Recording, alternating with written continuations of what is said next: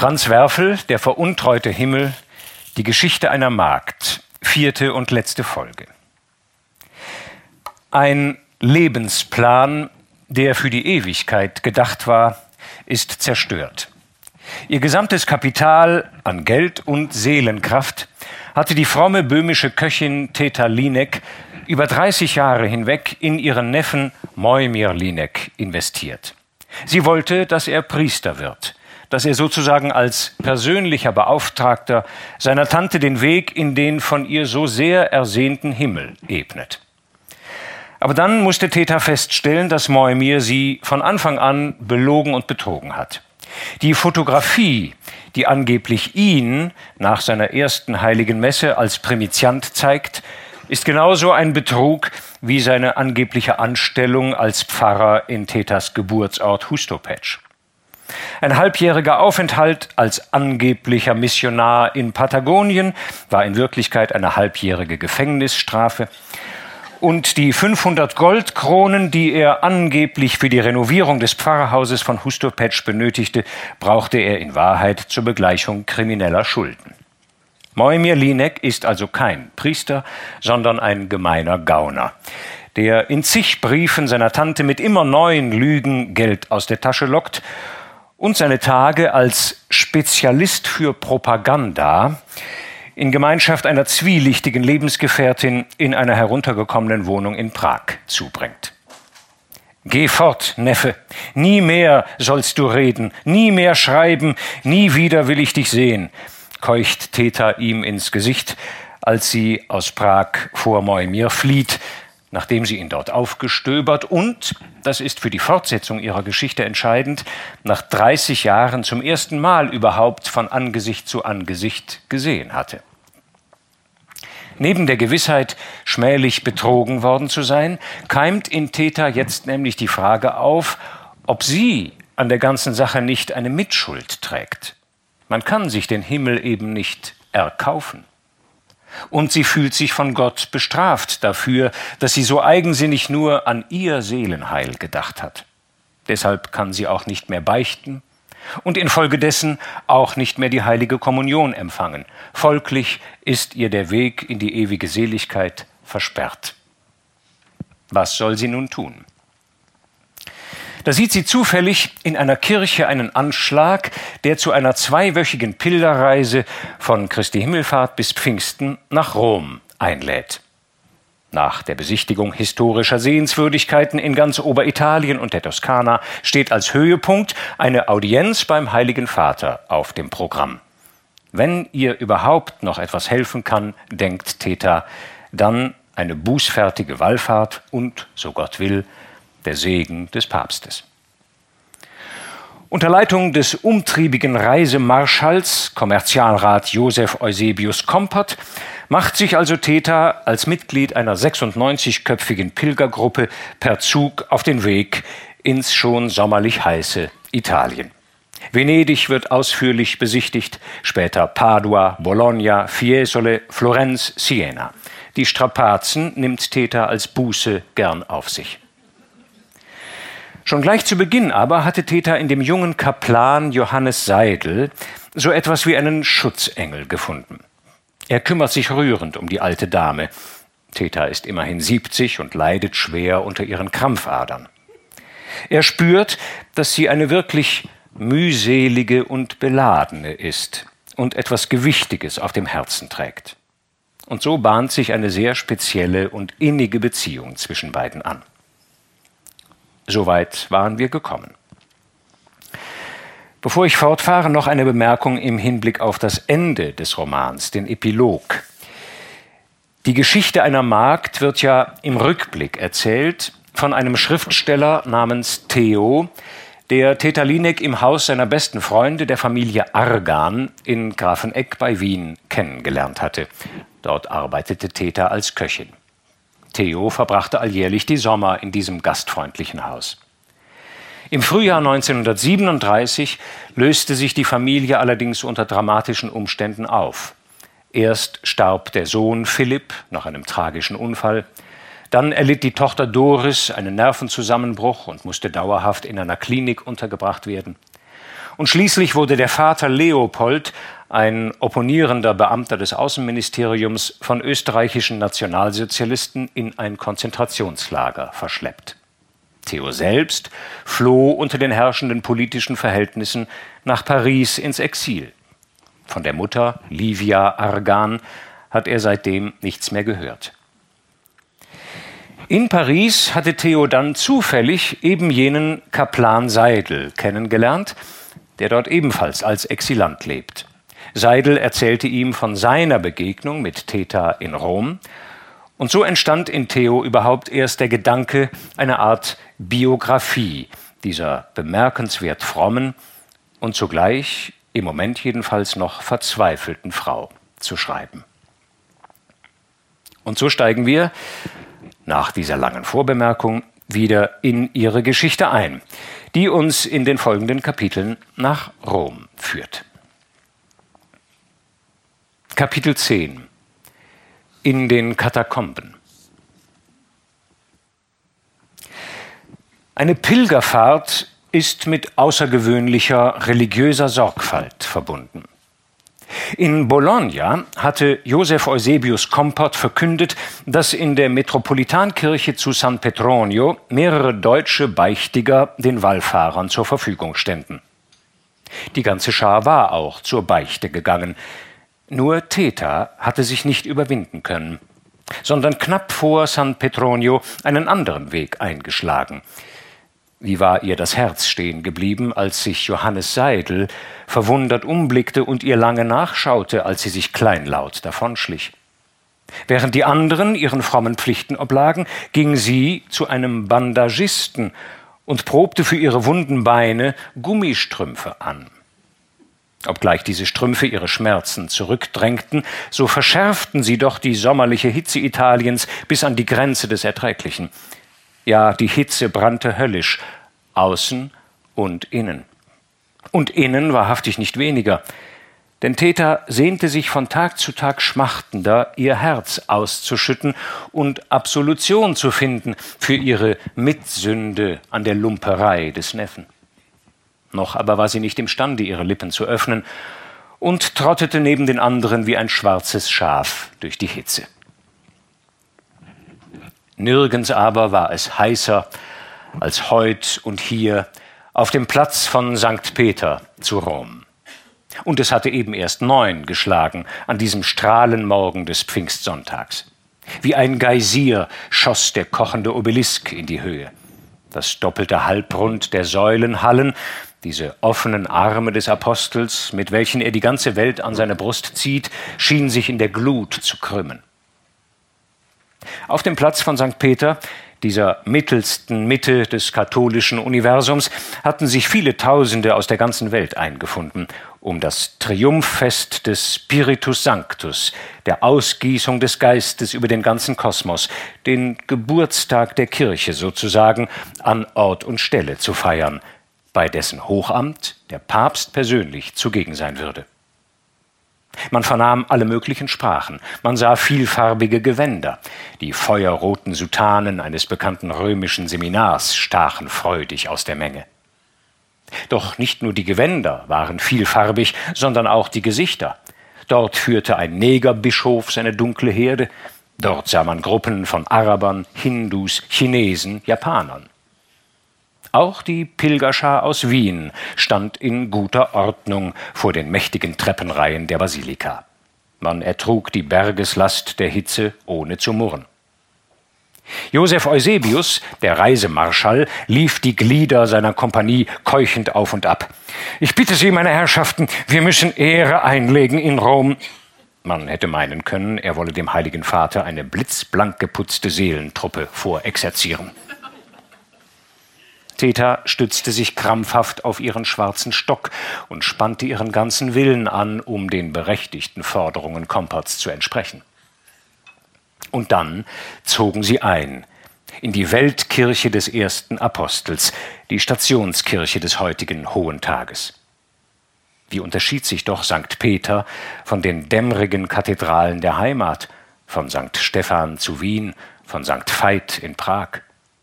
Dies war weniger eine Kirche des Gekreuzigten als der stolze Königspalast des herrschenden Gottes, der Ort der allerglänzendsten Hofhaltung diesseits. Zudem war dieser Thronsaal aller Thronsäle heute, anlässlich des Festes, ganz in Rot getaucht. Die gewaltigen Fenster, selbst die im Laternenrund der Kuppel, waren mit Vorhängen aus scharlachrotem Damast verhängt. Alle Baldachine, Verkleidungen, Fahnen waren rot, Sinnbilder der feurigen Pfingstzungen, die sich einst lodernd als befreiender Geist der Liebe auf die Völkerschar der Erde herabgesenkt hatten und heute in dieser Feierstunde wieder erweckt werden sollten. Theta jedoch fühlte sich in all diesem Wirbel unendlich traurig. Rein äußerlich kam sie sich in dieser riesenhaften Hofburg Gottes so unwesentlich vor, man konnte es gar nicht glauben, dass man vom Höchsten hier nicht übersehen wurde. Und zugleich war ihre Traurigkeit eine Art Ermattung. So vieles hatte sie um ihres großen Zieles willen ertragen und alles verloren, durch eigene Schuld. Niemand konnte sie lossprechen. Niemand konnte ihr helfen, auch der Kaplan Johannes nicht. Theta stand irgendwo im Gedräng, allein, fremd, eine aus der Ordnung gefallene Seele. Gerade hier in St. Peter erlebte sie die tiefste Gottverlassenheit ihres Lebens. Das Menschenmeer ringsum begann auf einmal in ein scharfes Geflüster auszubrechen. Der Zug des Papstes, hieß es, habe die Aula delle Benedizione betreten. Schon verkündeten lange silberne Trompeten von der Empore her das Nahen des Herrn. Und da, nicht anders als bei einem Fußballmatch oder dem Einzug eines politischen Führers, brüllte die Menge auf und entfesselte einen endlos fortknatternden Applaus. Viva il Papa! Viva il Papa Re! Ein Wall von päpstlichen Gendarmen, Schweizergarden, Kardinälen, Prälaten, Mönchen, Herren in Frack, purpurrot gekleideten Hofchargen ergoss sich in die Basilika. Mittendrin schwankte die Sedia Gestatoria, und neben ihr nickten die beiden Pfauenwedel, Pharaos Kennzeichen einst. Die weiße Erscheinung auf der Sedia, die dann und wann langsam die Hand hob, um das Segenskreuz über den Köpfen zu zeichnen, war er, Pius, der Elfte seines Namens, nun schon im sechzehnten Jahr Stellvertreter Gottes auf dieser kampfdurchtobten Erde. Theta war unsagbar bange und sie sank auf die Knie, als nun vom Hochaltar her in gregorianischer Kadenz die ersten Worte des pfingstlichen Introitus erklangen. Spiritus Domini replevit orbem terrarum. Alleluia. Der Geist des Herrn erfüllt den Erdkreis. Halleluja.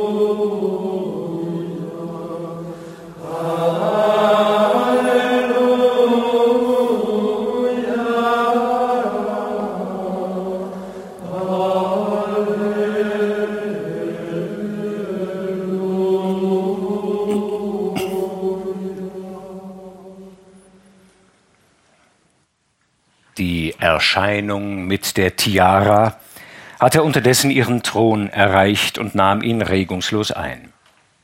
Theta war so feierlich verzweifelt ums Herz, als müsse sie die Arme flehentlich ausstrecken. Doch wer im Himmel und auf Erden und besonders hier in St. Peter würde ihre ausgestreckten Arme bemerken und gar erkennen, warum sie diese ausstreckte? Mühsam versuchte sie sich aufzurichten, es gelang ihr nicht gleich. Da stützte sie jemand unter den Ellenbogen hoch, wie er es schon einmal am Trittbrett des Eisenbahnwagens getan hatte. Johannes Seidel hatte sie verloren, gesucht und endlich wiederentdeckt. Er lachte ihr zu, wie immer.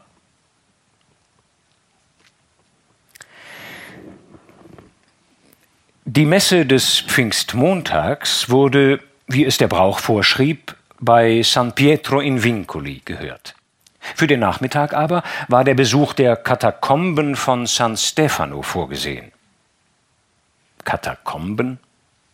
Täter wusste nicht recht, was das bedeutete, und betrachtete ihre blutig offenen Beine. Es war besser, dachte sie, sie blieb zu Hause. Kam doch schon morgen der große Tag, an dem die Pilgerschar durch den heiligen Vater empfangen werden sollte. Da brauchte man alle Kräfte. Nun, Fräulein Linek, was ist mit uns? sagte Kaplan Seidel. Die Katakomben sollten wir doch nicht schwänzen.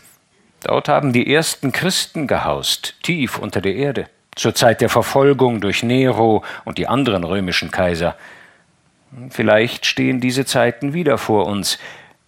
Ich meine natürlich nicht Sie, sondern unser eins. Theta lächelte angesichts der Freundlichkeit, mit der Seidel sich um sie kümmerte. Und da sie sich außerdem an den Ausspruch ihres Kassenarztes erinnerte, der ausdrücklich erst das Jahr 1940 als für sie gefährlich bezeichnet hatte, sagte sie trotz der bohrenden Schmerzen in ihren Beinen zu. Man fuhr in zwei Autobussen auf die Via Appia hinaus. Schwarze Wolken ballten sich über den Campagna und den Albaner Bergen am Horizont an diesem brütend heißen Junitag, Braute sich da etwas zusammen? Die Führung durch die Katakomben war einem deutschen Karmelitermönch anvertraut. Er schwäbelte breit und verteilte an die Besucher gedrehte Wachslichte, worauf er mit fordernder Miene eine klappernde Sammelbüchse hinhielt. Dann ging's über gefährlich steile Treppen in die Tiefe hinab. Dies also war der frühe Maulwurfshügel jenes Heiligen Geistes, der im Thronsaal von St. Peter und in hunderttausend anderen Kirchen heute pfingstlich triumphiert. Hier hatten die ersten Wühlmäuse Christi geraschelt, geflüstert, sich verborgen und das Sternzeichen des Fisches in die Lehmwände geritzt. Zumeist aber hatten sie einander hier begraben. Mit ihrem brennenden Lichtlein zottelte Theta trübsinnig hinter den anderen durch dieses Labyrinth und schenkte den Erklärungen des Mönchs keine Aufmerksamkeit. In der Grabkapelle der heiligen Cecilia, einem etwas größeren Raum, standen zwei Bänke vor dem Altar. Sie beschloss sofort hier zu rasten und der weiteren Führung nicht mehr zu folgen. Als die verschiedenen Gruppen diese Nische verlassen hatten, setzte sie sich hin, ächzend vor Erleichterung. Nach einer Weile schlüpfte Seidel zu ihr, wie es schon seine Gewohnheit war. Ja, Sie haben recht, Fräulein Lenek, sprach er, halb zu ihr und halb zu sich selbst. Alles, was man hier unten sieht, ist grässlich langweilig. Das Große aber hier unten sieht man nicht. Die Geduld. Ist das nicht erstaunlich? Da haben Hunderte von Menschen gewöhnliche, einfache Menschen die Geduld gehabt zu warten. 200, 300 Jahre. Und zwar in Armut, Dreck und Elend, verachtet, immer Gefängnis und Tod vor Augen.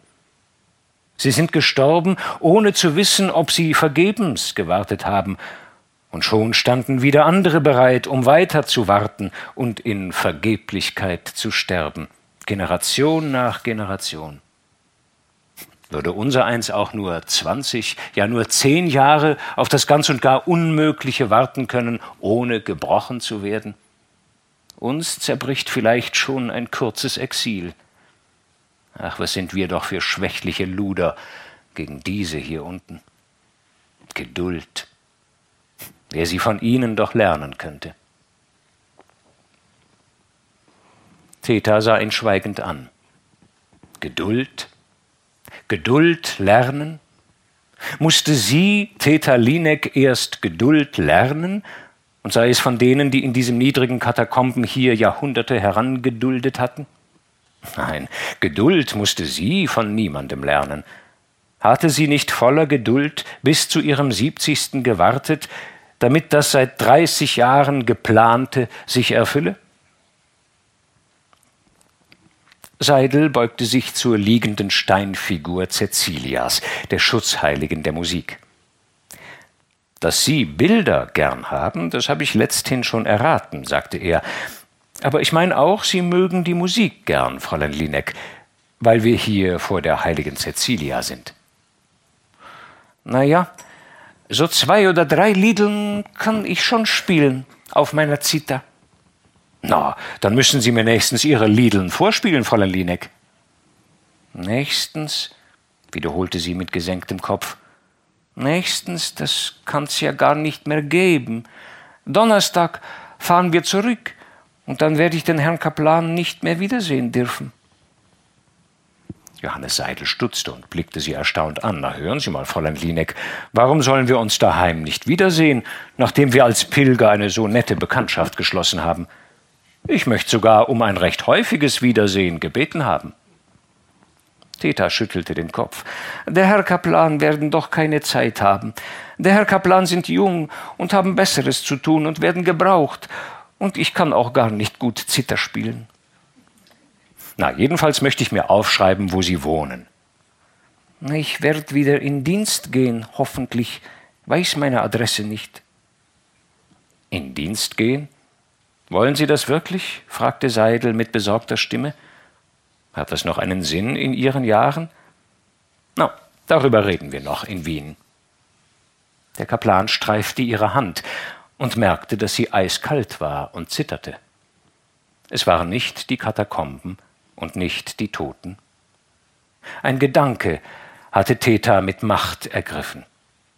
Es war jetzt an dem ein geweihter Raum ein geweihter Mann, der unendlich lieb zu ihr war. Dunkelheit, Verborgenheit, wie im Beichtstuhl. Hier konnte sie reden. Hier konnte sie endlich entsiegeln, was ihr seit der Rückkehr aus Prag die Brust zersprengte, was ihr den Aufenthalt in jeder Kirche vergiftete und sie vom Genuss der Kommunion ausschloss, die ihr so sehr Not tat. Wenn ich, wenn ich bittlich sein darf, stammelte sie, ich hätte dem Herrn Kaplan was zu sagen. Seidel spürte sofort, dass es um sehr Ernstes ging. Von allem Anfang an hatte er dieser einsilbigen und doch so sonderbaren Frau angemerkt, dass sie irgendein Leiden mit sich herumschleppte. Wir haben Zeit, Fräulein Lineck. Ungestörter als hier werden wir nirgendwo reden können. Und wenn ich Ihnen helfen könnte, das wäre mir eine große Freude. Na, ich habe da einen Neffen, begann sie ebenso hart und stoßweise wie vorhin, einen gewissen Moimir Linek. Und ich habe den Neffen nach Olmütz ins Gymnasium geschickt, damals für meinen Lohn, und nach Prag auf die Universität, damit er das Geistliche studiert und ausgeweiht wird später. Und nun verlor sich die letzte Scham, und klar und folgerichtig kam die ganze Geschichte über ihre Lippen. Sie unterdrückte nichts, nicht den Schwindel mit der Fotografie, nicht den Betrug mit der Missionsreise und all die hundert fantastischen Gaunereien sonst, die ihr Jahr für Jahr immer neues Geld aus der Tasche gelockt hatten. Auch die schandvollste aller Blamagen, die von Hustopetsch, wurde getreulich berichtet, wie sich da der vermeintliche Moimir als wackerer Ottokar Janku entpuppte. Zuletzt schilderte sie die grauenvolle Begegnung mit dem Wirklichen und Leibhaftigen nach dreißig Jahren. Das Zimmer mit dem Fettgeruch, die hinkende und vor allem die vor Wahrheit gleißenden Ausreden des Lügners, in die sie sich seitdem verfangen hatte wie in Fußangeln – so knapp gedrängt und doch vollständig erzählte sie's in ihren harten und ungelenken Worten, dass die 30-jährige Lumperei keine 15 Minuten brauchte und am Ende der Spezialist für Propaganda und astrologische Beratung in lebendigster Klarheit vor dem Kaplan stand. Das ist ja wirklich schlimm, sagte er nach der Beichte. Da haben Sie Ihren ganzen Lohn an einen ganz schlechten Menschen verloren, das viele schöne Geld Ihrer Arbeit. Täter stieß scharf hervor. Mit Erlaubnis, auf das Geld kommt's nicht an. Ich habe ja Neues verdient und hab genug. Ich möchte wissen vom Herrn Kaplan, ob es auch mich trifft, die Sinnlichkeit des Neffen. Das verstehe ich nicht ganz, Fräulein Linek. Na, ich möchte wissen, ob ich schuld bin, dass der Neffe so geworden ist und das getan hat. Johannes Seidel musste sehr lange nachdenken. Diese alte Dienstmagd hier ließ sich nicht mit religiösen Halbheiten abspeisen. Mit dem Katechismus kam man da nicht aus. Andere hätten geklagt, geschimpft, geflucht und dem Gelde nachgejammert. Sie aber stellte die feinste und verzwickteste aller moralischen Fragen. Inwiefern ist ein Mensch in die Schuld eines anderen mit verwickelt? Und da er der guten Täter nicht mit billigen theologischen Schulweisheiten antworten wollte, schwieg er. Sie selbst war es, die ihm endlich einen Hinweis auf ihre eigene Schuld gab. Ich bin nie zu dem Neffen gefahren, sagte sie. Ja, wie, Sie müssen ihn doch in diesen 30 Jahren dann und wann gesehen haben. Ich habe ihn nie gesehen, in diesen 30 Jahren, bis zuletzt. Das müssen Sie mir erklären, Fräulein Linek. Haben Sie vielleicht keine Zeit gehabt, keinen Urlaub vom Dienst, kein Geld? Doch, sie habe Zeit gehabt und auch Urlaub, so viel sie wollte, und Geld genug. Seidel spürte, dass er hier an den schmerzhaften Nervenpunkt geraten war. Um Täter zu schonen, wollte er das Gespräch aber jetzt nicht gleich auf die Spitze treiben und fragte Erinnern Sie sich an den Tag, wo Ihr Neffe mit seiner Mutter das erste Mal zu Ihnen gekommen ist? Na genau erinnere ich mich. Es war bei der Gnäherrschaft Hofrat Slabatnik. Und da haben Sie den Jungen gewiss sehr lieb gewonnen, nicht wahr? Sonst hätten Sie die Bitte der Mutter ja nicht erfüllt und so viele Lasten auf sich genommen. Der Kaplan hörte beinahe das angestrengte Nachdenken Thetas in dieser finsteren Nische der Katakomben. Endlich kamen ihre Worte. Gefallen hat mir's bitte, wie er damals Gedichte aufgesagt hat. Aber getan hab ich's nicht für ihn, sondern für mich. Erneutes Schweigen füllte den Raum. Seidel war gerührt und erschüttert zugleich von diesem Bekenntnis. Wie leicht hätte Theta das Unglück ihres Lebens allein dem betrügerischen Neffen in die Schuhe schieben können. Aber sie erkannte darin auch ihre eigene Sünde – Worin lag die Sünde? Dem Kaplan ging plötzlich ein Wort der Bibel durch den Kopf. Mir fällt da ein berühmter Ausspruch des heiligen Paulus ein, sagte er. Sie kennen diese Worte sicher. Er spricht da von Glaube, Liebe, Hoffnung und verkündet, dass die Liebe unter diesen dreien die größte ist. Doch da er Theta mit diesem Hinweis keinen Vorwurf machen wollte, zu dem er sich keineswegs berechtigt fühlte, stellte er beinahe im Plauderton eine neue Frage.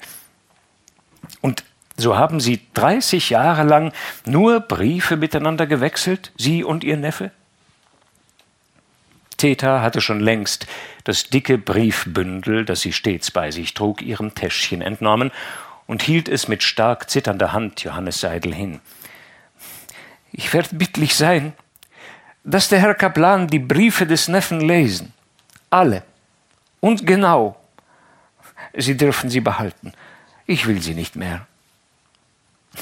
Noch heute tu ich's, versprach der junge Priester, der in der Tiefe der Katakomben ohne Form Thetas Beichte entgegengenommen hatte. Soeben hatte sich eine neue Karawane in die Katakomben ergossen. Als die beiden mit dieser wenig später zum Licht emporstiegen, verrollte der letzte Donner des Junigewitters am Horizont. Überall auf den Plätzen und Straßen der Oberwelt spiegelten die Pfützen einen erleichterten Himmel. Auch Theta war verwandelt, als sie wieder im Zimmerchen ihrer Herberge saß. Freilich das Gewitter ihrer Seele hatte sich noch nicht verzogen. Mit der Übergabe der Briefe hatte sie zwar gewissermaßen die ganze Verstörung ihres Lebens auf einen Dritten abgewälzt, er mochte nun ihre Mitsünde genau erforschen und abwägen, das hatte er gelernt, dazu war er bestellt. Seidels Anspielung auf das Apostelwort über die Liebe jedoch hatte Theta genau verstanden. Und wenn ich alle Geheimnisse wüsste und alle Erkenntnis hätte, und hätte allen Glauben, so dass ich Berge versetzen könnte, hätte aber die Liebe nicht, so wäre ich nichts.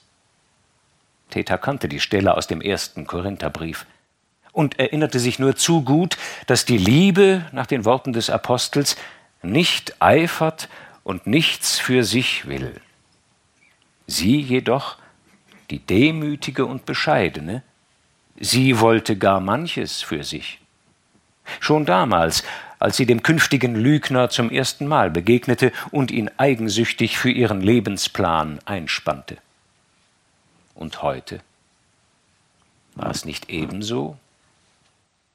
Zwar liebte sie den Kaplan Johannes Seidel, anders als den Fopper und Betrüger Moimir, der ihr schon als zehnjähriger Rotzbub durchaus nicht liebenswert erschienen war, aber wollte sie den Priester Johannes nicht auch für sich? Sehr lauernd, sehr verschlagen hatte sie heute in den Katakomben die Worte gewagt Donnerstag fahren wir heim, und dann werd ich ja den Herrn Kaplan nicht mehr wiedersehen dürfen. Wie aber hatte er geantwortet? Ich möchte sogar um ein recht häufiges Wiedersehen gebeten haben. Hatte der Herr Kaplan das ernst gemeint? fragte sie sich nun in ihrem Kämmerchen. Wie kann man so dumm fragen? Wenn der Herr Kaplan auch sehr lustig ist, er meint alles ernst, was er sagt. Das ist es ja gerade. Wollen Sie wirklich wieder in Dienst gehen? hatte er gefragt, in Ihren Jahren? Dachte also auch er womöglich an eine gemeinsame Zukunft? Sie, seine Haushälterin? Täter bekam wildes Herzklopfen. Gott hatte seine Magd also doch nicht verworfen, wie sie es in den Wochen ihrer tiefsten Zerrüttung hatte annehmen müssen? Ja, etwas ganz und gar Wundersames war ihr von oben zugemessen worden. Nach der durch sie selbst mutig unternommenen Entlarvung dieses Teufels von Moimir hatte ihr der Himmel diesen Engel von Johannes gnadenvoll an die Seite gestellt, damit der Lohn ihres Daseins nicht verloren sei. Welch ein Ersatz! Die dumme Geschichte mit ihren Beinen musste natürlich erst nach ihrer Rückkehr in Ordnung gebracht werden.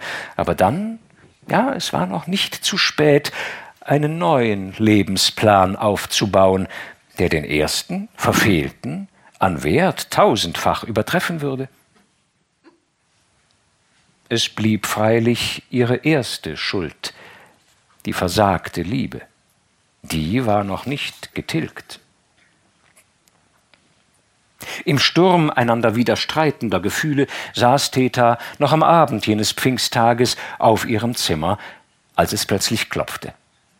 Kaplan Seidel stand in der Tür. Entschuldigen Sie, Fräulein Wieneck, aber ich muss Sie stören. Ich habe nämlich schon zwei Drittel der Briefe gelesen. Theta keuchte. Der Herr Kaplan haben wirklich gelesen?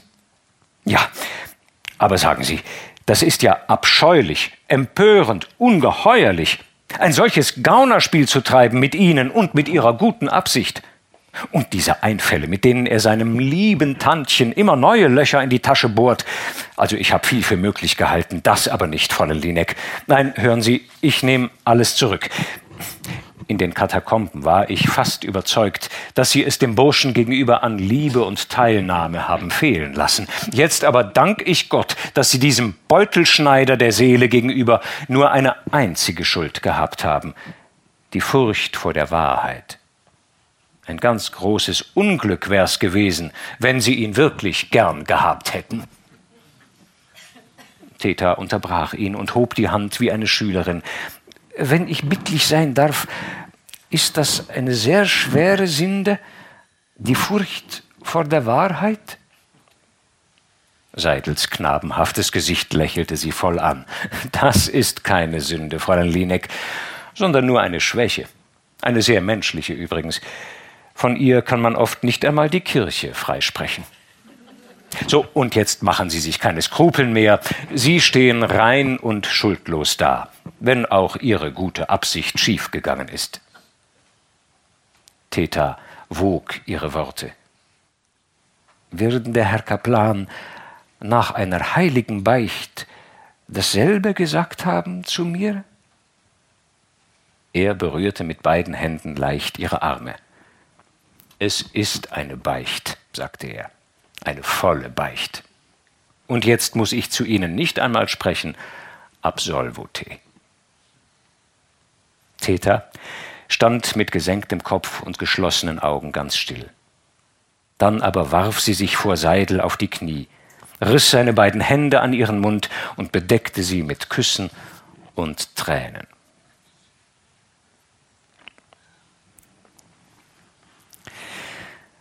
Kapitel 11 Der Pilgerfahrt letzte Station Am Morgen des folgenden Tages Dienstag der heiligen Pfingstwoche, stürmte Josef Eusebius Kompert in hellster Erregung im Speisesaal des Hotels auf und ab. Es war etwas geschehen, was seinen Erfolg als Reisemarschall dieser Pilgerfahrt ernsthaft bedrohte. Ein Telefonanruf aus dem innersten Heiligtum der Vatikanischen Paläste. Die schmerzlich weiche Stimme eines diensttuenden Prälaten hatte mitgeteilt, dass der für die heutige Mittagsstunde im Saal der Konsistorien angesagte Pilgerempfang wahrscheinlich nicht werde stattfinden können, da seine Heiligkeit eine ziemlich schlechte Nacht verbracht habe und man ihr jegliche Strapaz fernhalten müsse. Noch sei die letzte Entscheidung darüber nicht gefallen, denn diese liege bei dem sehr heiligen Vater selbst. Doch man mache sich am besten schon jetzt damit vertraut, dass weder heute noch in den künftigen Wochen mit einer persönlichen Begrüßung der treuen Kinder durch den gemeinsamen Vater werde zu rechnen sein.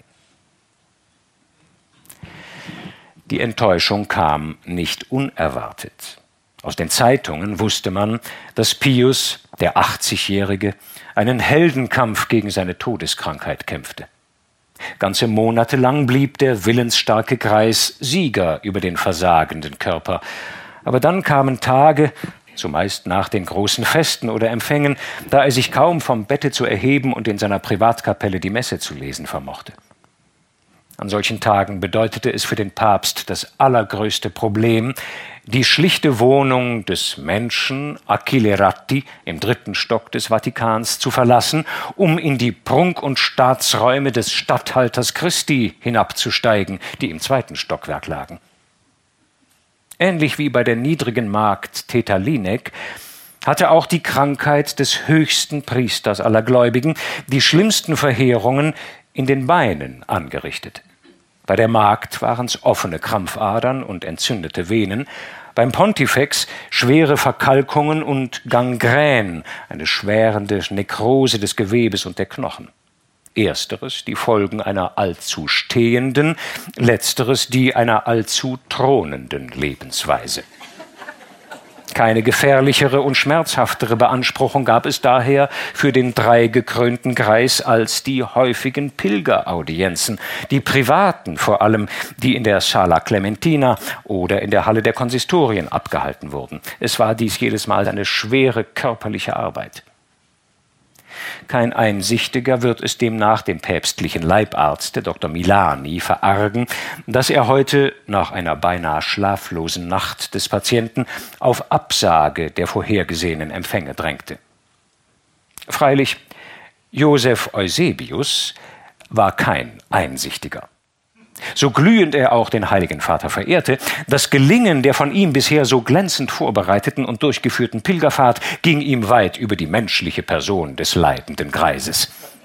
Alles hatte vortrefflich geklappt bis zu diesem Tage, fiel aber Sinn und Krönung des Ganzen aus, so war es ein voller Misserfolg, ein beschämender Fehlschlag, und man durfte nicht mehr von einer verdienstvollen Pilgerfahrt reden, sondern nur von einer gleichgültigen Vergnügungsreise nach Italien, wie sie jedes Reisebüro ebenso gut veranstaltet. Kurzerhand organisierte der Reisemarschall daher ein Taxi und brauste in Begleitung Kaplan Seidels zu jenem geheiligten Eingang des Vatikanischen Palastes, der Portone di Bronzo genannt wird. Mit seiner schneidigsten Stimme tat er den Schweizer Hellebardieren kund, dass er im Auftrag des österreichischen Pilgervolkes erscheine und an höchster Stelle bekannt und erwartet sei. Die Türhüter, denen er ohne Zweifel imponierte, gaben salutierend den Weg frei. Raschen Schrittes eilte er durch den Damasushof über die majestätische Scala Regia in das zweite Stockwerk, immer wieder von den Offizieren der Garden aufgehalten und immer wieder durchgelassen. Allein wäre Seidel nach Überwindung des Portone di Bronzo vermutlich nicht einmal bis zur Scala Regia vorgedrungen. So aber gelangten sie dank Kompots hemmungslosem Vordrang wie durch ein Wunder in die Scala dei Parafrenieri, die bereits der päpstlichen Anticamera naheliegt. Hier saß an einem völlig leeren Schreibtisch unter dem hohen Fenster ein sehr würdiger Herr in Frack mit glänzend steifer Hemdbrust. Auf einigen weit auseinandergestellten Sesseln an den Wänden warteten ein paar geistliche Herren mit Aktentaschen im Schoß, lautlos, unbewegt und in sich versunken. Es waren gewiss hohe Beamte aus den verschiedenen Ämtern der Kurie, die ihre Relationen und Berichte in der Privatkanzlei des Papstes abzugeben hatten. Dem Kaplan fiel auf, dass die meisten Gesichter in der Hofhaltung des Pontifex sich auf eigentümliche Weise glichen. Er konnte es in seinen Gedanken nur widerspruchsvoll ausdrücken. Sie schienen von ungesunder Gesundheit zu glänzen. Sie waren glatt, gespannt, rosig, feucht und dennoch wie von Wachs, blühend und leichenhaft zugleich. Besonders der Herr in Frack, völlig haarlos und ohne Augenbrauen, rief in Seidel diesen Eindruck hervor. Es war einer der Sediari, wie die Diensttuenden der Antikamera heißen, die den Grenzerdienst zwischen der Außenwelt und den innersten Kreisen der päpstlichen Arbeitszimmer versehen. Auf ihn trat nun Kompert mit einer devoten Verbeugung zu, stellte sich und seinen Auftrag vor und verlangte in einem ebenso verwegenen wie mangelhaften Italienisch des fraglichen Empfanges wegen vor, Seine Exzellenz den Doyen geführt zu werden. Seidel wunderte sich über Komperts vertrauenerweckende Kenntnis der pontifikalen Hofämter. Wer mochte das sein, seine Exzellenz der Doyen? Der Herr in Frack richtete den erloschenen Blick in seinem rosig polierten Gesicht auf den Bittsteller, sagte nichts, sondern gab nur die Initiale eines Lächelns zur Antwort, das aber ebenso gut eine kleine schmerzhafte Verzerrung des eingefrorenen linken Mundwinkels hätte sein können. Dann erhob er sich und schwebte in seinen ausgeschnittenen Lackschuhen davon.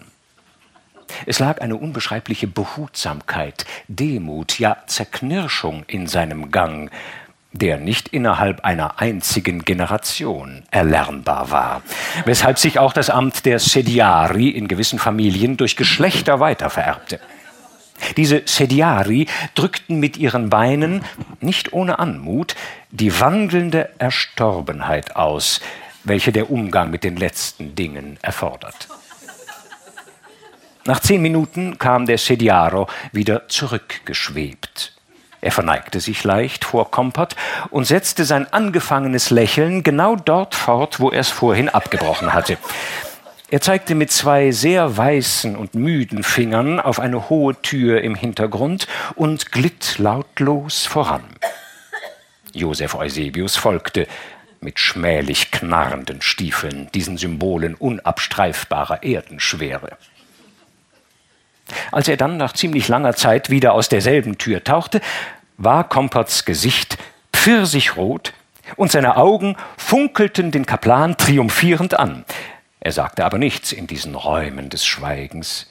Bis sie auf dem Rückweg ungefähr die Mitte der Scala Regia erreicht hatten. Dann konnte er nicht länger an sich halten und zerriss mit seinem Siegesruf die ehrfürchtig geschonte Stille ringsum. Ich hab es erwirkt, dass der Doyen bei seiner Heiligkeit noch einmal persönlich angefragt hat.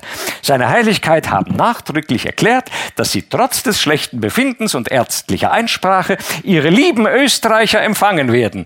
Denn sie hätten eine besondere Ermutigung notwendig, nach den eigenen Worten seiner Heiligkeit. Und jubelnd prustete es aus ihm heraus, Ihr aber, was tätet ihr ohne euren braven Kompott? Johannes Seidel musste ihm recht geben. Daheim stand die ganze Pilgerschar in der unruhigsten Bereitschaft. Die Männer hatten schon vorsorglich ihren Frack oder Gehrock angelegt, die Frauen ihre hochgeschlossenen Kleider und die schwarze Spitzenmantilla.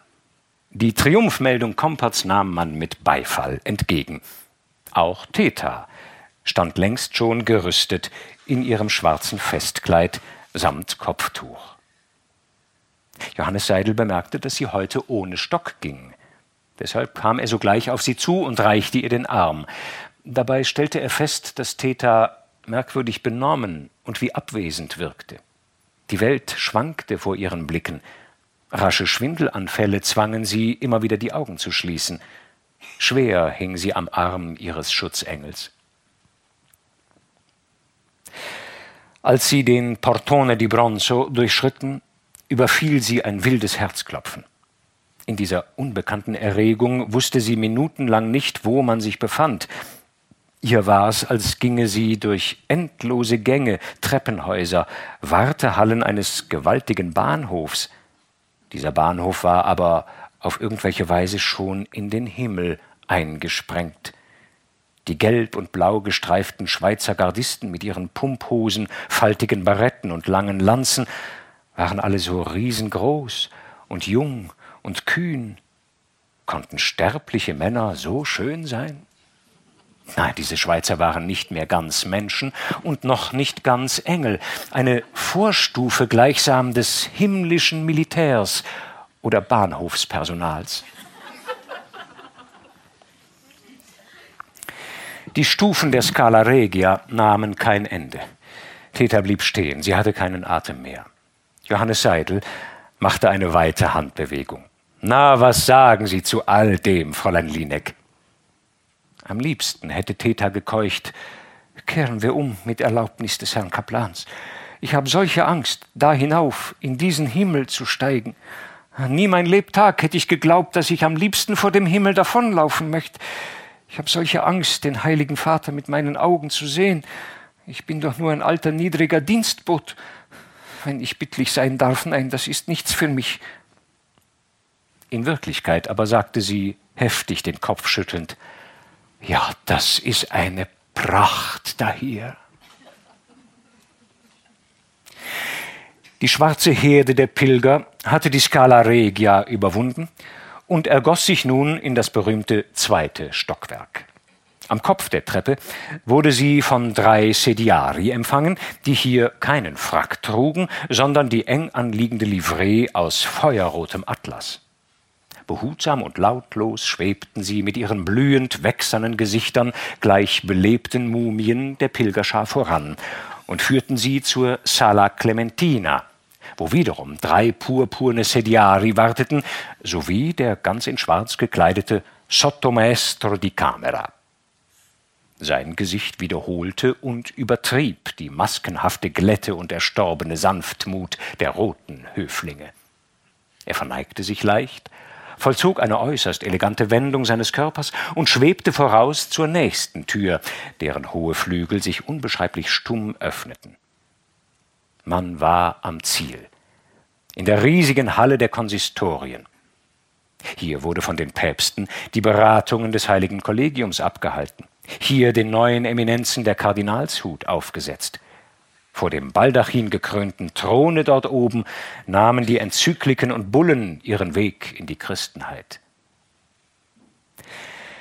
Der Sottomaestro trat mit einer angedeuteten Verbeugung auf den pyramidenförmigen Prälaten und auf Kommerzialrat Kompert zu, die offensichtlichen Anführer der Pilgerschar, und verkündete in einer knappen Flüsterrede, dass seine Heiligkeit den heutigen Empfang der österreichischen Pilger gegen den ausdrücklichen Willen des Leibarztes abhalte. Es müsse dafür Sorge getragen werden, dass sich die Zeremonie möglichst mühelos für den sehr heiligen Vater abwickle. Vor allem sei es ganz ausgeschlossen, dass jeder einzelne Pilger zum Handkuss gelange. Es mögen daher sieben oder acht Persönlichkeiten ausgewählt werden, um recht unauffällig vor den übrigen zu knien eine äußerst schwierige Sache. Wer sollte zu den wenigen Auserwählten gehören? Ohne den Fischerring geküsst zu haben, wäre für die meisten diese ganze Pilgerreise eine Niete gewesen. Es kam zu halblauten Auseinandersetzungen. Der Sottomaestro ließ den Streit eine Zeit lang hin und her wogen. Dann aber trat er selbst auf Katzensohlen vor den Halbkreis und musterte ihn mit halb geschlossenen, aber verklärten Augen. Plötzlich ließ er das Kinn auf die Brust sinken und sah in die Richtung, wo Teta Linek mit ihrem schwarzen Kopftuch am äußersten Ende und ganz hinten stand. Wenn ich bitten darf.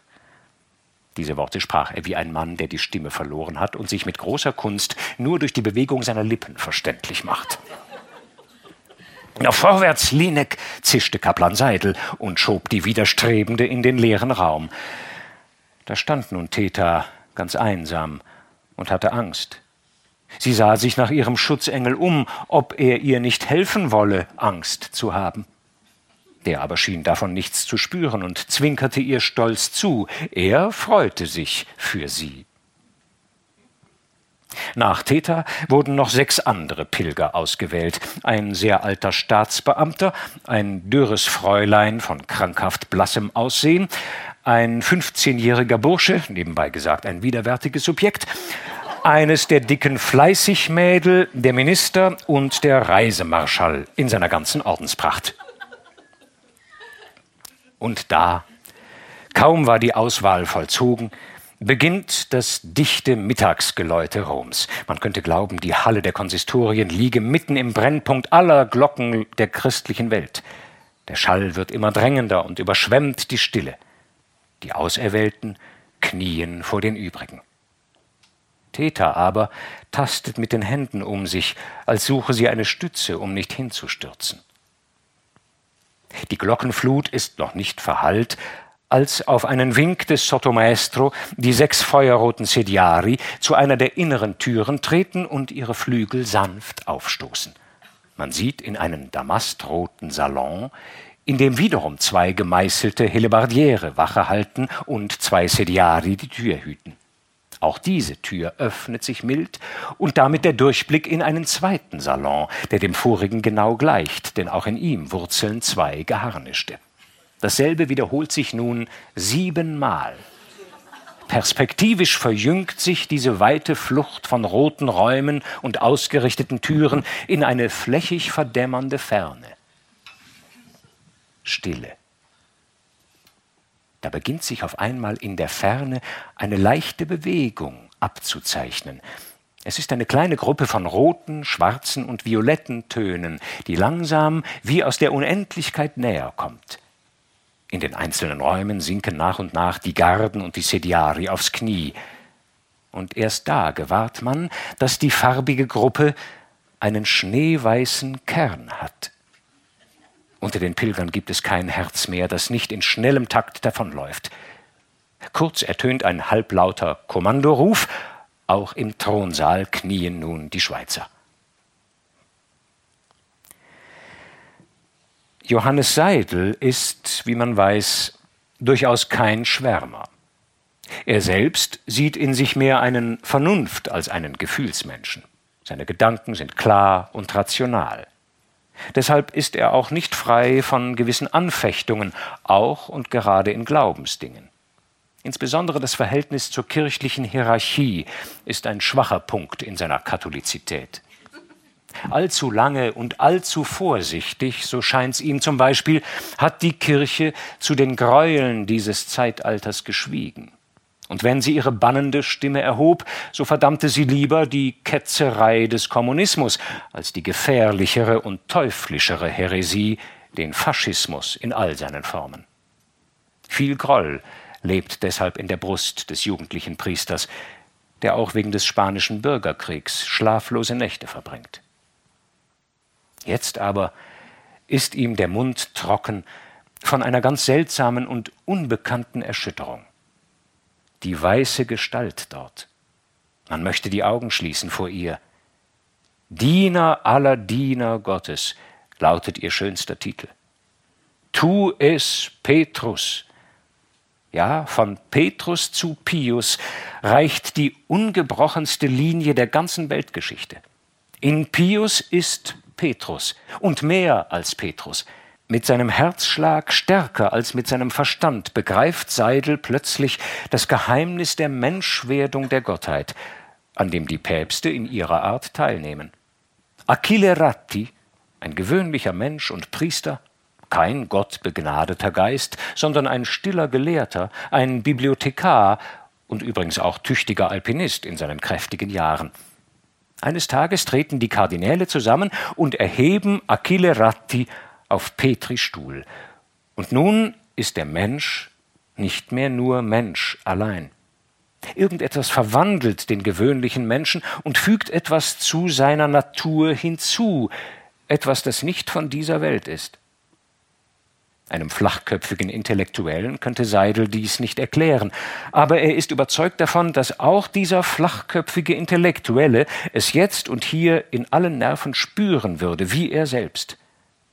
Ecce sacerdos, denkt er, du hoher Priester, der du zurückreichst in die unerschöpfliche Tiefe der Zeiten, der du fast zweitausend Jahre alt bist als Träger deines Amtes. Du, hilf uns Verlorenen, führe unsere Sache, denn du musst die einzige Macht auf Erden sein, die gut ist und von Gott.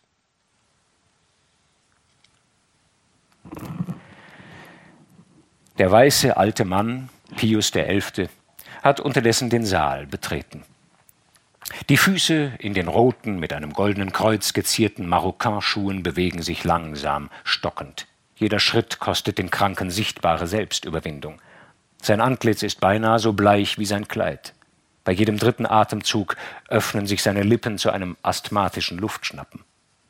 Endlich hat er die Kopfseite des Saales erreicht. Pius steigt jedoch nicht auf seinen Thron, es wäre eine überflüssige Strapaz, sondern macht unter der ersten Stufe Halt. Er steht da, wie erstarrt, mit Mühe und Willenskraft muss er sich über den wüsten Schmerz in seinen Beinen erheben. Mit beiden Händen umkrampft er die dünne Goldkette des großen Juwelenkreuzes, das er auf der Brust trägt. Es ist eine gewohnte Geste, die jede Ansprache einleitet. Heute aber scheint es, als müsse er sich an dieser dünnen Kette seinen einzigen Halt festklammern. Dann hebt er zu einer kurzen, aber wohlüberlegten Rede an. In überraschend gutem Deutsch, das durch den italienischen Tonfall aufs Schönste zugeschliffen ist. Unser sorgenerfülltes Vaterherz, beginnt er wörtlich, wollte es nicht zulassen, dass die österreichischen Pilger von Rom nach Hause fahren, ohne uns gesehen und begrüßt zu haben. In dieser gefährlichen Epoche, fährt er fort, sei es von höchster Notwendigkeit, dass der Vater die Kinder suche, die Kinder aber auch den Vater. Wie jede kleine, so müsse sich in Zeiten der Verleumdung und Verfolgung auch die große katholische Familie eng zusammenscharen. Mit besonderer, ja mit angstvoller Liebe denke er stets an die schöne Heimat der hier Versammelten. Dort, wie überall, wo Deutsch gesprochen wird, lauere der tückische Verführer, der das Unterste der von Gott eingesetzten Werte zu oberst kehren wolle und das Evangelium der Liebe in ein Disangelium des Hasses verwandle, schwache Seelen durch die Lust der Überheblichkeit an sich lockend. Pius erinnert seine Kinder an die Worte des Heilands, seid wachsam und betet. Und er schließt damit, dass er von seinem eigenen sehr langen Leben spricht. Er habe in diesem langen Leben immer wieder erkannt, dass eigentlich jede geleistete Arbeit, die einem noch am Abend recht gut erscheint, sich schon am nächsten Morgen als minder gut entpuppt. Es gibt nichts, was man schon gut gemacht hat, sagt er mit seinem italienischen Akzent. Man muss es immer wieder besser machen, jeden Tag. Nach dieser kleinen Rede lächelt Pius ein wenig hinter dem Gefunkel seiner Augengläser. Vielleicht denkt er, besser werd ich's nicht mehr machen, so gern ich auch möchte. Aber diese Schmerzen sind wirklich zu groß. Und ich werde unendlich zufrieden sein, wenn ich diesen Empfang endlich beenden kann, ohne dass jemand etwas merkt. Dann tritt er zu dem knienden Minister, reicht ihm den Fischerring zum Kuss und stellt plötzlich in eine Wolke von Wohlwollen gehüllt einige Fragen. Theta kniet als Sechste in der Reihe. Das Knien ist diejenige Haltung, welche ihr die unerträglichsten Beschwerden verursacht. Unter anderen Umständen hätte sie gewiss vor Schmerzen geschrien. Sie bohrt krampfhaft die Fingernägel in ihre Handflächen. Nun erkennt sie, warum sie solche Angst gehabt hat vor diesem Augenblick. Er ist einfach zu groß für sie. Das Herz will an ihm zerschellen. Ihre ganz verdunkelten Augen hängen mit starren Pupillen an dem weißen alten Mann. Der weiße alte Mann ist der heilige Vater, der Geweihte aller Geweihten, der Papst, beinahe Gott selbst die Sichtbarkeit Gottes auf Erden. Sie hat seinen Worten angestrengt gelauscht, ohne sie zu verstehen. Nur, dass man heute alles besser tun müsse als gestern. Diese Lehre ist haften geblieben. Ja, sie hat das ihre zuerst schlecht gemacht. Aber sie ist entschlossen, es für die Zukunft zu verbessern. Wie, das weiß sie jetzt noch nicht, und daran ist im Augenblick auch gar nicht zu denken. Die Qualen in den Knien wachsen von Sekunde zu Sekunde. Und mit diesen Qualen und mit dem flatternden Herzschlag wächst diese unfassbare Sehnsucht nach ihm, der Gott vertritt. Nein, Gott ist. Theta weiß es gar nicht, dass sie zaghaft ihre Arme dem heiligen Vater entgegenstreckt. Pius schreitet langsam von einem zum anderen. Er hält die Hand zum Kuss hin, er lächelt ernst, er macht mit seiner Segenshand das heiligende Zeichen. Jetzt hat er Theta erreicht. Er hält den Ring zum Kuss hin. Theta aber küsste die Hand. Er macht das Segenszeichen über sie. Kaum aber ist er damit zu Ende, als er wankt, sich noch bleicher verfärbt und die linke gegen das Herz presst. Eine Atemnot, eine gefährliche Schwäche in den Beinen. Seine rechte Hand greift in die Luft und sucht nach einer Stütze.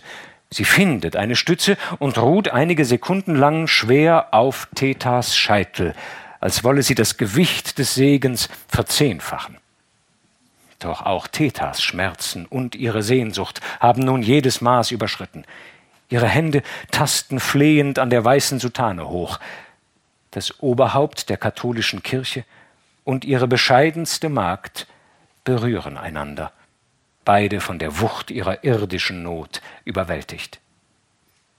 Theta aber berührt in diesen unausdenklichen Sekunden zugleich den Gott, an den sie glaubt.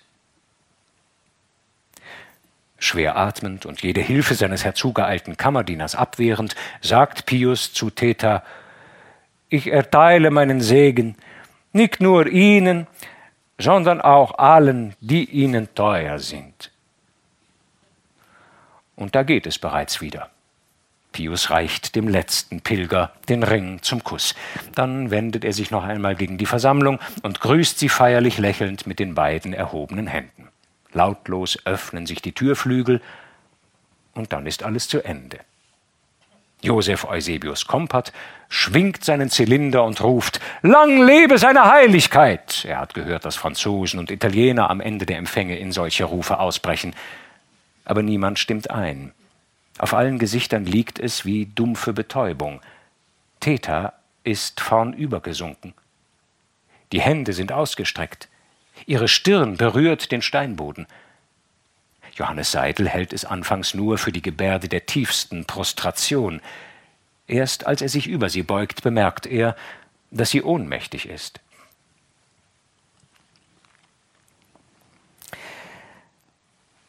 Während der langen Regierungszeit des elften Pius hatte sich bei den allgemeinen Audienzen ein Todesfall nie, eine schwere Erkrankung nur drei oder viermal ereignet.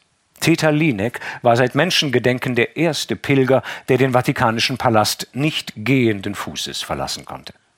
Zwei palatinische Gendarmen, sogenannte Bussolanti, trugen sie auf einer altertümlichen und verstaubten Tragbare so schnell und so unauffällig wie möglich in das Marodenzimmer der Garden im Erdgeschoss. Dort ließ man ihr die erste Hilfe angedeihen und brachte sie wieder zu Bewusstsein. Es stellte sich jedoch schnell heraus, dass die alte Frau rechtzeitig gelähmt war und die Sprache verloren hatte. Sie konnte nur undeutliches Lallen. Ein Blutgerinnsel aus den überanstrengten und gemarterten Venen hatte eines der kleinen Hirngefäße verstopft und zerrissen. Sie schämte sich und war auch ein bisschen stolz, als hätte sie irgendetwas nicht ganz Unwürdiges geleistet. Immer wieder glaubte sie folgendermaßen zu ihrer Umgebung zu sprechen. Nun nicht viele Umstände mit mir, wenn ich bittlich sein darf. Es geht schon wieder gut. In einer halben Stunde spätestens ist alles in Ordnung. Hoffentlich haben seine Heiligkeit nicht bemerkt, dass die dumme alte Linek solche Geschichten aufführt. Das wäre ja noch schöner. Da die rechte Gesichtshälfte etwas verzogen war, konnte man glauben, dass sie immerfort lächle, und zwar ein bisschen mokant. Täter wunderte sich sehr, als man sie später auf ein Rettungsauto hob. Welche überflüssige und allzu zärtliche Fürsorge wegen einer solchen Kleinigkeit. Und das alles für die Täter Linek aus Hustopetsch. Man brachte sie in das Hospital der barmherzigen Schwestern auf der Tiberinsel. Dort lag sie nun in einem engen, aber eigenen Krankenkämmerchen, in einem leichten, schneeweißen Bettchen. Alles erschien ihr so winzig, so bescheiden, so wie sie es liebte, wie sie es brauchte. Ja, hier konnte man bleiben, für immer, wenn's nötig war. Und der Herr Kaplan verließ sie nicht. Johannes Seidel schien ebenso freudig gestimmt zu sein wie sie selbst. Er lachte über das ganze jungenhafte Gesicht und machte immerfort Witze. Na, da haben Sie den Vatikan aber mit einem Schlag erobert, Fräulein Linek. Passen Sie auf, nächstens werden Sie dort als Küchenchef engagiert. Theta lächelte schief und schloss die Augen. Ihr fehlte nichts mehr. Eine Stunde später erschien Josef Eusebius Kompert mit einem gewaltigen Strauß roter Pfingstrosen und einer Mandeltorte aus dem Café Aranjo. Glänzend von Schweiß und tätiger Munterkeit setzte er sich an Thetas Bett und plauderte drauf los. Ja, unsere Frau Linek, die ist ja der Mittelpunkt geworden direkt. Ach, wir haben sie alle lieb gewonnen, herzlich lieb auf unserer Pilgerfahrt, die doch voll gelungen ist, das kann man jetzt ruhig sagen, nicht wahr, Herr Kaplan? Und wir werden unsere Frau Linek hier nicht zurücklassen, auf mein Wort. Wenn sie Donnerstag noch nicht reisefertig ist, so warten wir bis Freitag oder Samstag. Das macht der brave Kompott schon, das richtet er schon ein. Und wenn Ihnen etwas nicht recht ist hier oder nicht passt, liebe Frau Linek, dann wissen Sie, an wen Sie sich zu wenden haben. An Ihren Reisemarschall natürlich. Aber jetzt werden Sie nur schnell gesund und nachher, daheim, veranstalten wir eine prachtvolle Feier. Ganz für Sie allein, Frau Linek. War lallte Theta mehrmals, und sie wollte damit sagen, nur keine Umstände, wenn ich bittlich sein darf. Und Donnerstag bin ich sicher wieder gesund, und man wird nicht auf mich warten müssen, das wäre ja noch schöner. Nachdem Theta diese abwehrende Erklärung geleistet zu haben glaubte, verfiel sie in schweren Schlaf. Auf dem Gange draußen fragte Kompott den jungen Kaplan, wie es um die Kranke denn tatsächlich stehe. Die Ärzte seien ziemlich bedenklich, antwortete Seidel. Dergleichen Anfälle pflegten sich knapp hintereinander zu wiederholen und endeten öfters tödlich.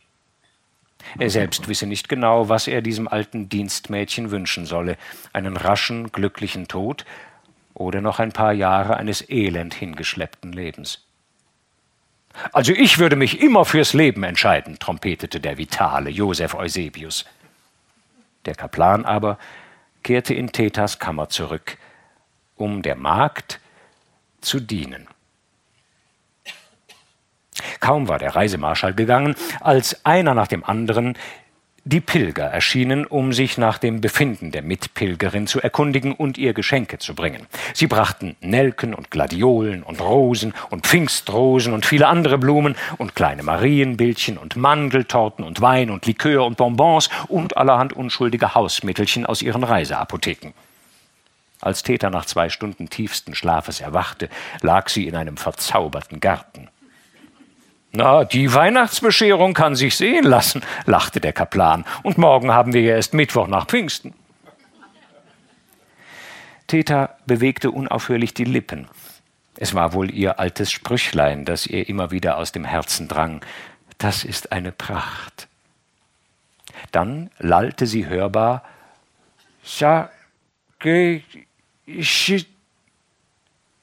Seidel beugte sich über sie. Äh, bitte noch einmal. Sie brachte dieselbe Lautreihe hervor. Sie wollen etwas essen? tastete der Kaplan. Theta schüttelte empört den Kopf. Ähm, meinen Sie, dass ich etwas essen soll? Sie nickte beglückt. Keine schlechte Idee. Ich habe nämlich einen wirklich jämmerlichen Hunger. Theta lallte zärtlich etwas vor sich hin. Ja, da aß und trank er, der liebe Herr Kaplan. Und wenn sie es ihm auch nicht persönlich zubereitet hatte, so nahm er die Speisen doch gewissermaßen aus ihren Händen entgegen. Johannes Seidel hatte den letzten Bissen noch nicht geschluckt, als etwas sehr Großes geschah. Die Tür tat sich sanft auf, und der Prior des Hospitals höchst selbst meldete, nicht ohne frohe Teilnahme, Monsignore Caccia im Auftrag seiner Heiligkeit. Ein noch ziemlich junger Priester trat ein, in schwarzem Habit mit violettem Collar. Schwerelos und graziös wie alle Vatikanmänner schwebte er durch den Raum und ließ sich auf einem Stuhl neben Thetas Krankenbett nieder. Dann legte er der Kranken ein Lederetui auf die Bettdecke, das einen schönen großen Rosenkranz aus rötlichen Achatkugeln enthielt mit dem gebändigten Organ eines Sängers, das seinen Resonanzreichtum meisterhaft auf kleine Räume abzustimmen versteht, sprach Katscha sodann Seine Heiligkeit sendet mich zu Ihnen, meine Tochter, um dieses persönliche, mit eigener Hand geweihte Geschenk zu überreichen. Der sehr heilige Vater lassen ferner gute Besserung wünschen und erneuern den heute Mittag erteilten Segen.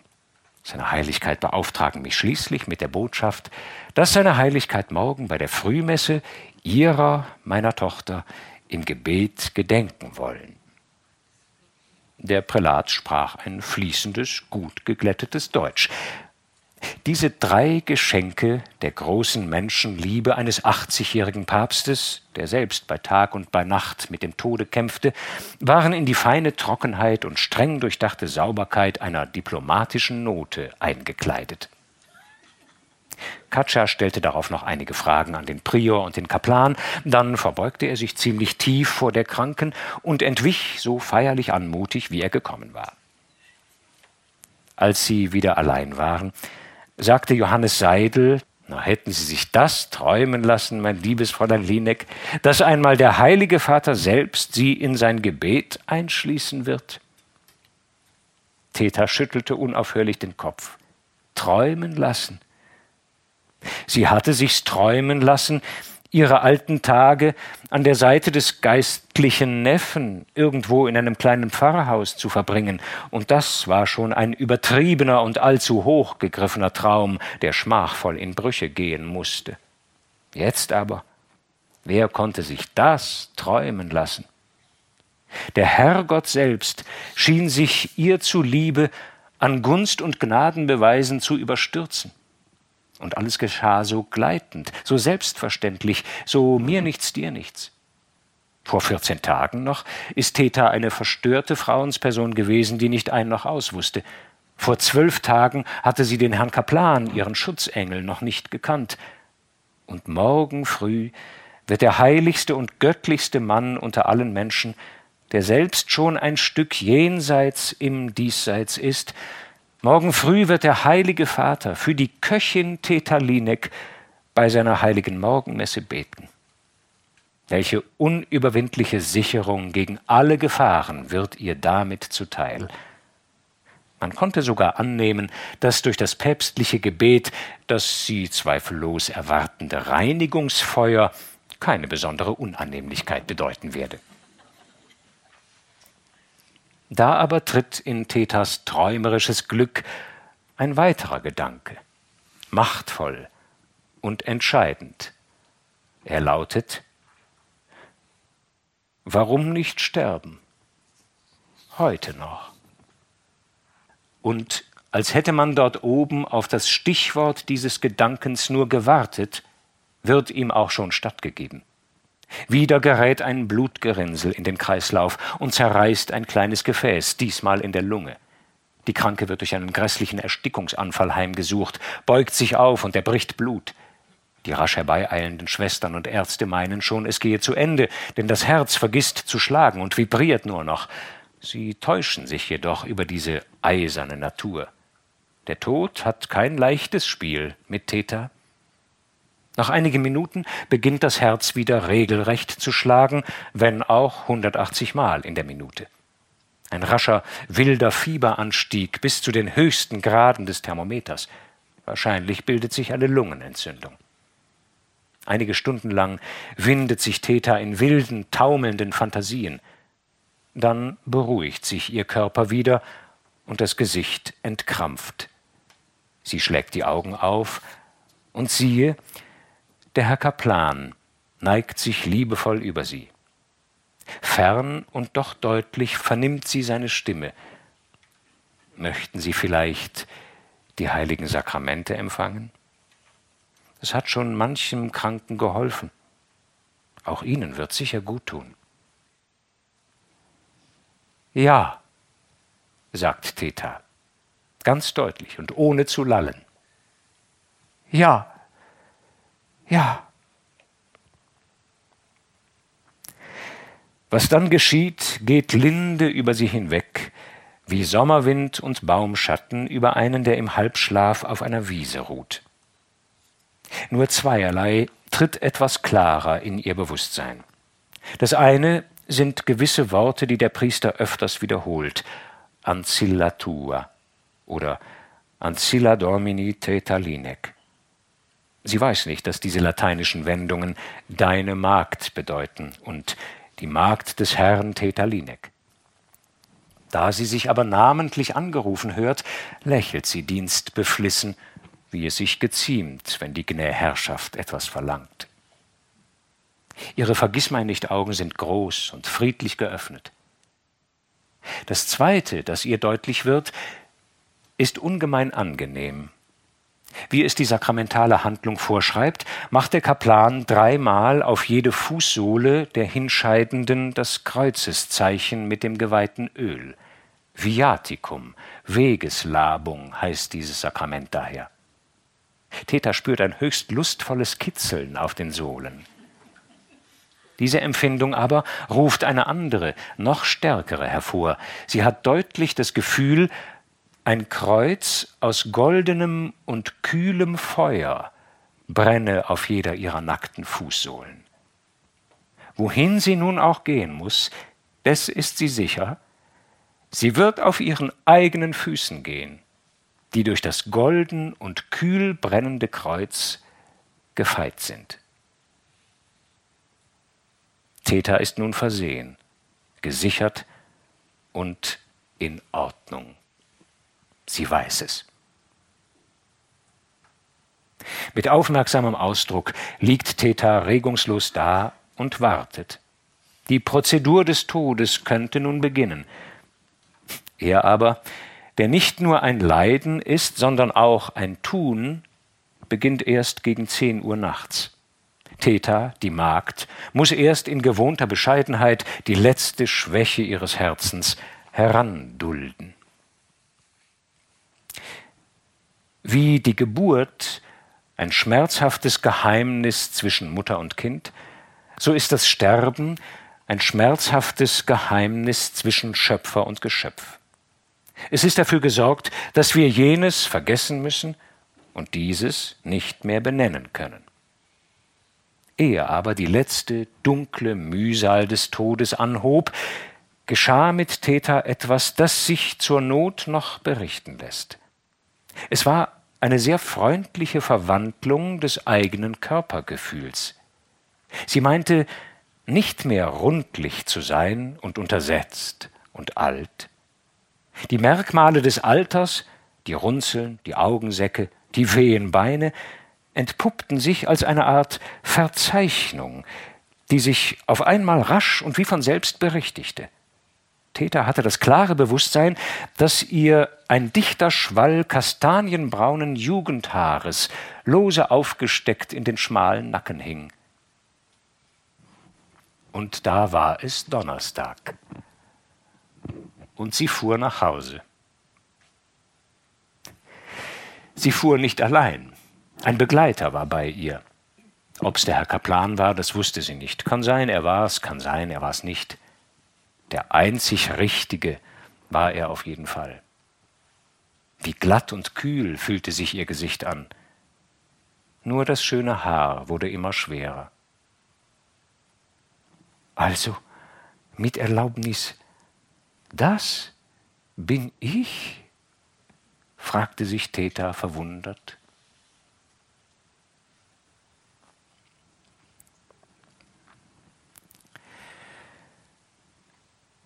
Kapitel 12 Kleiner Epilog in einem Park.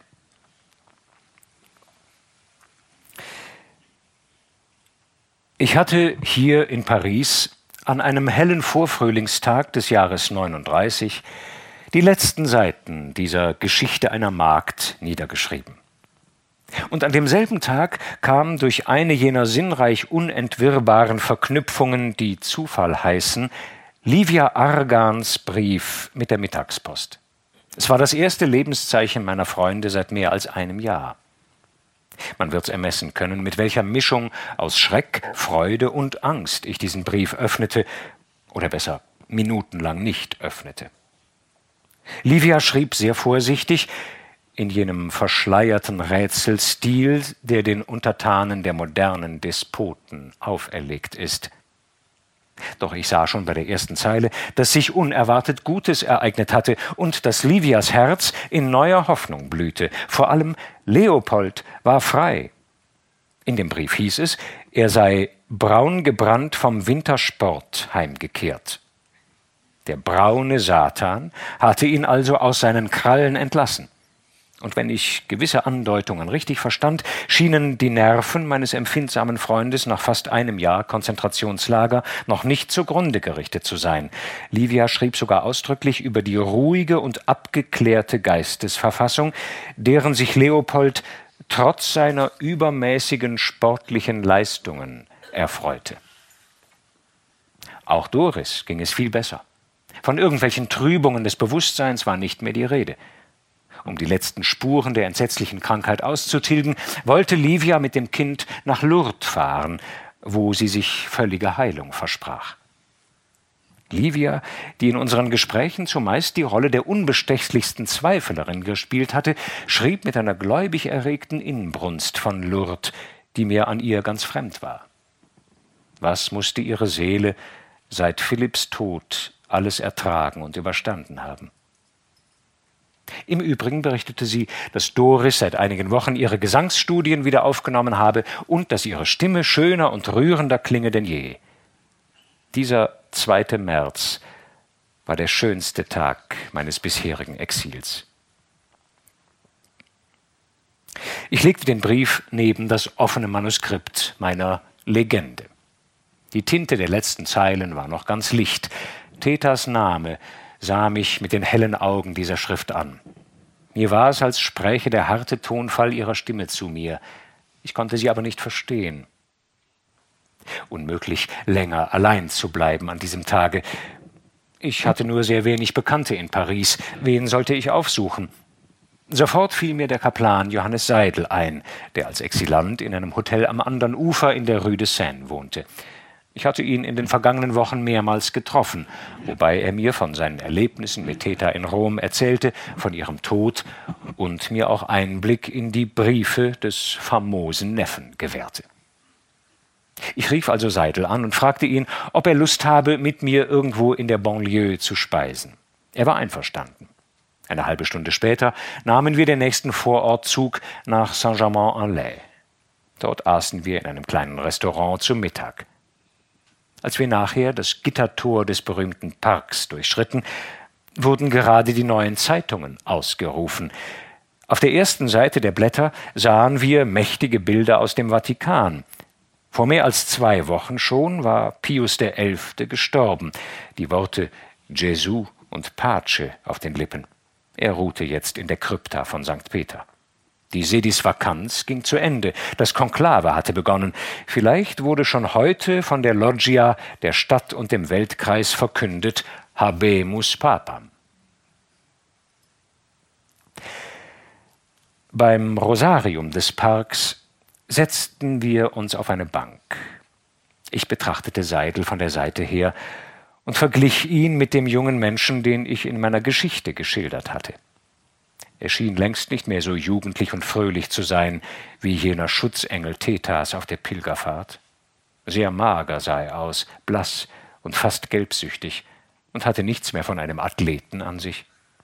Wahrscheinlich war er ziemlich verhungert. Ich muss Ihnen etwas gestehen, fing ich nach einer Weile an. Ich habe nämlich die Geschichte der Theta Linek niedergeschrieben. Auch Sie kommen darin vor, lieber Herr Kaplan. Ich hoffe wahrheitsgemäß. Es ist eine Art Vita, die Biografie einer Magd. Eine Biografie? fragte er und sah mich erstaunt, vielleicht auch etwas verletzt an. Ich hatte die Empfindung, er wolle Theta vor mir schützen. Aus welchem Grund haben Sie das geschrieben? Nun, angefangen habe ich damit, um hier im Exil eine Weile wieder mit meinen Freunden zu leben und in ihrem Haus in Grafeneck, mit dem auch ich sehr viel verloren habe. Ich habe Theta oft dort gesehen, ein paar Mal auch mit ihr gesprochen. Eine schreckliche Nacht musste ich mit ihr gemeinsam am Totenbett eines jungen Menschen durchwachen. In dieser Nacht konnte ich das beklemmende und doch auch erhebende Gefühl nicht loswerden, dass diese alte, fromme Jungfer ein ganz besonderer Mensch ist. Ich habe seitdem viel über sie nachgedacht, und sie ist hier in Paris immer bei mir in meinem Hotelzimmer geblieben und war nicht fortzubringen, eine gebieterische Person, trotz ihrer dienstbaren Demut, das werden Sie mir zugeben. Ja, diesen Grund verstehe ich. Und doch, mein lieber Herr Kaplan, fuhr ich fort, der eigentliche Grund für meine kleine Schrift zu Ehren Theta Lineks liegt ganz woanders. Ich will es Ihnen erklären. Obwohl ich gewissermaßen extramuros stehe, werden Sie aus unseren Gesprächen doch erkannt haben, dass ich jedem Glauben, vor allem aber dem katholischen, mit größter Liebe und Verehrung zuneige. Er ist so notwendig angesichts des allgemeinen Geisteszustands unserer modernen Welt, den ich unsagbar verabscheue. Jenes religiösen Nihilismus, der nicht mehr fragt, woher, wohin, warum, und anstelle der göttlichen Dreifaltigkeit nur noch ein Credo kennt Zeit, Arbeit, Geld. Ich habe schon sehr früh erkannt, dass dieser Aufstand gegen die Metaphysik die Ursache unseres ganzen Elends ist. Unsere Seelen wollen nicht mehr an ihre Unzerstörbarkeit glauben und damit an ihre ewige Verantwortung. Der veruntreute Himmel ist der große Fehlbetrag unserer Zeit. Seinetwegen kann die Rechnung nicht in Ordnung kommen. Oder anders gesagt, eine gottlose Welt ist wie ein Bild ohne Perspektive die Flachheit an sich. Ohne sie ist alles sinnlos. In der totalen Sinnlosigkeit sind aber auch unsere natürlichen Menschenrechte sinnlos, selbst das Recht, nicht getötet zu werden. Ach, verzeihen Sie, lieber Herr Kaplan, ich hatte nicht vor, Ihnen mit einer Predigt ins Handwerk zu pfuschen. Johannes Seidel lächelte verständnisvoll, dann sagte er Sie haben mir da eigentlich nichts Neues gesagt. Ich selbst hätte es allerdings wohl etwas weniger krass und zugespitzt formuliert. Ich glaube nämlich mit der Kirche, dass das, was Sie Aufstand gegen die Metaphysik nennen, von der Vorsehung gewissermaßen verordnet ist, wie alles Weltgeschehen, wie Kriege, Revolutionen, Erdbeben und Epidemien. Es ist ein starkes Medikament, eine wüste Rosskur, die der Freiheit unserer menschlichen Entscheidung zu Hilfe kommen soll. Ja, sehen Sie, das ist der Unterschied zwischen uns, sagte ich. Sie haben einen festen und ich einen wirren Glauben. Sind Sie da so sicher? fragte er. Und dann, aber was haben all diese hohen Fragen mit unserer gemeinsamen Freundin Teta Linek zu schaffen? Teta Linek, gab ich zur Antwort, war eine Persönlichkeit von großem Seltenheitswert in dieser Zeit. Sie hat ihr ganzes Leben ausschließlich im Hinblick auf das Bleibende gelebt. Ich habe sie angespürt, ehe ich noch etwas von ihrem Leben wusste. Ja, da haben Sie recht. In Fräulein Linek war ein ganz großer Durst nach Ewigkeit und Seligkeit. Durst?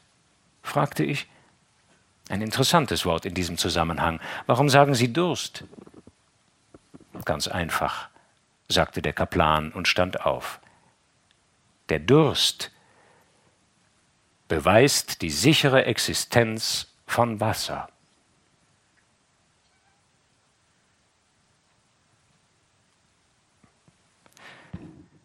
Schweigend spazierten wir bis zum Lustschloss am Ende der Terrasse. Da kam uns aus der Ferne eine alte Frau entgegen, rundlich, untersetzt, schwarz gekleidet. Sie humpelte an einem Stock, als leide sie an Fußschmerzen. Der Kaplan und ich, wir beide, blieben stehen wie auf ein Kommandowort. Langsam näherte sich uns die Erscheinung. Als wir ihr aber ins Gesicht sehen konnten, da erkannten wir nicht Tetas slawisch breite Züge, sondern das heitere Antlitz einer französischen Kleinbürgersfrau. Wir zogen den Hut, freundlich dankte die Alte. Bonsoir, Monsieur. Nachdem sie vorbeigegangen war, drehten wir uns um. Der schwarze Rücken und der Gang gehörte wieder Teta Linek. Bald sahen wir die alte Frau nicht mehr, aber wir folgten ihr.